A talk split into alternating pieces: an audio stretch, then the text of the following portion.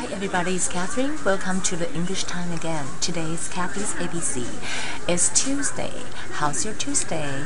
Mine is great. I just finished recording three segments of 新闻万岁 and I'm taking a break now because we know that typhoon is not coming so um, people are kind of relieved but on the other hand we hope that it will rain for a while because we have the problem of water shortage and maybe we will have a limitation of the water usage so I hope that it won't be so dry because you know we will probably have the problem here because we really need some water right now and today the topic I want to talk about is how to make two sentences into one, especially use um, who, which, or that.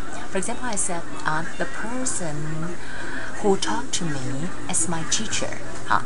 or the the car which I drive belong to my father, 或者是 um, the guy who I was talking to is you know, my cousin, something like that. He's not a boyfriend. For example, um, I would like to make two sentences out of one. I'm wearing shoes. 啊，我穿这个鞋子，They aren't very comfortable. 它们并不是很舒服。那我就要说，我穿的鞋子并不是很舒服。Combine into one sentences. The shoes I'm wearing aren't very comfortable. OK，你看呢、哦，因为这是 aren't aren't the shoes 其实这里也可以有一个省略一个 that。The shoes that I'm wearing aren't very comfortable，或者是 Sue 啊，Sue 伊丽莎白苏的苏哈，Sue is wearing a jacket. I like it.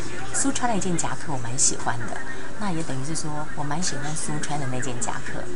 I like the jacket that Sue is wearing. 注意一下，这个是现在式，这是现在式。你 combine 之后就是要现在式。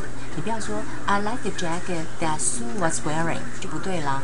苏，因为这是同样一句式啊，除非你就说 I like the jacket that Sue was wearing yesterday。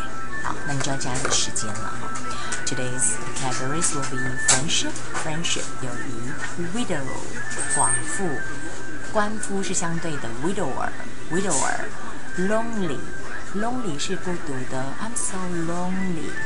啊，但是在这里有个 alone，alone 这个字呢就有两种用法。你会说 Mary lived alone，它是一个啊 adverb，啊就是助动词，形容这个 live 是 alone 的。那你也可以说 she is alone，就说她是独自一个人。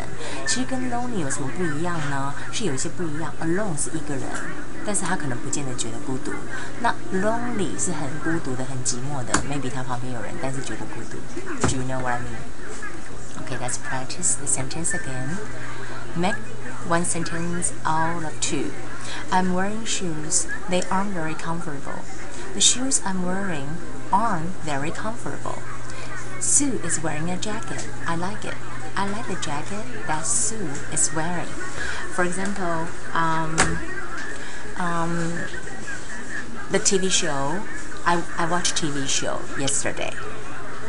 The TV show uh, was not very interesting. So I can combine it into one sentence. 注意，这是一个过去式哦。The TV show I was watching was not very interesting. Okay, or the TV show I watched was not very interesting. OK，大概就是这样子。Thank you today for your listening and sharing. I'll see you guys tomorrow.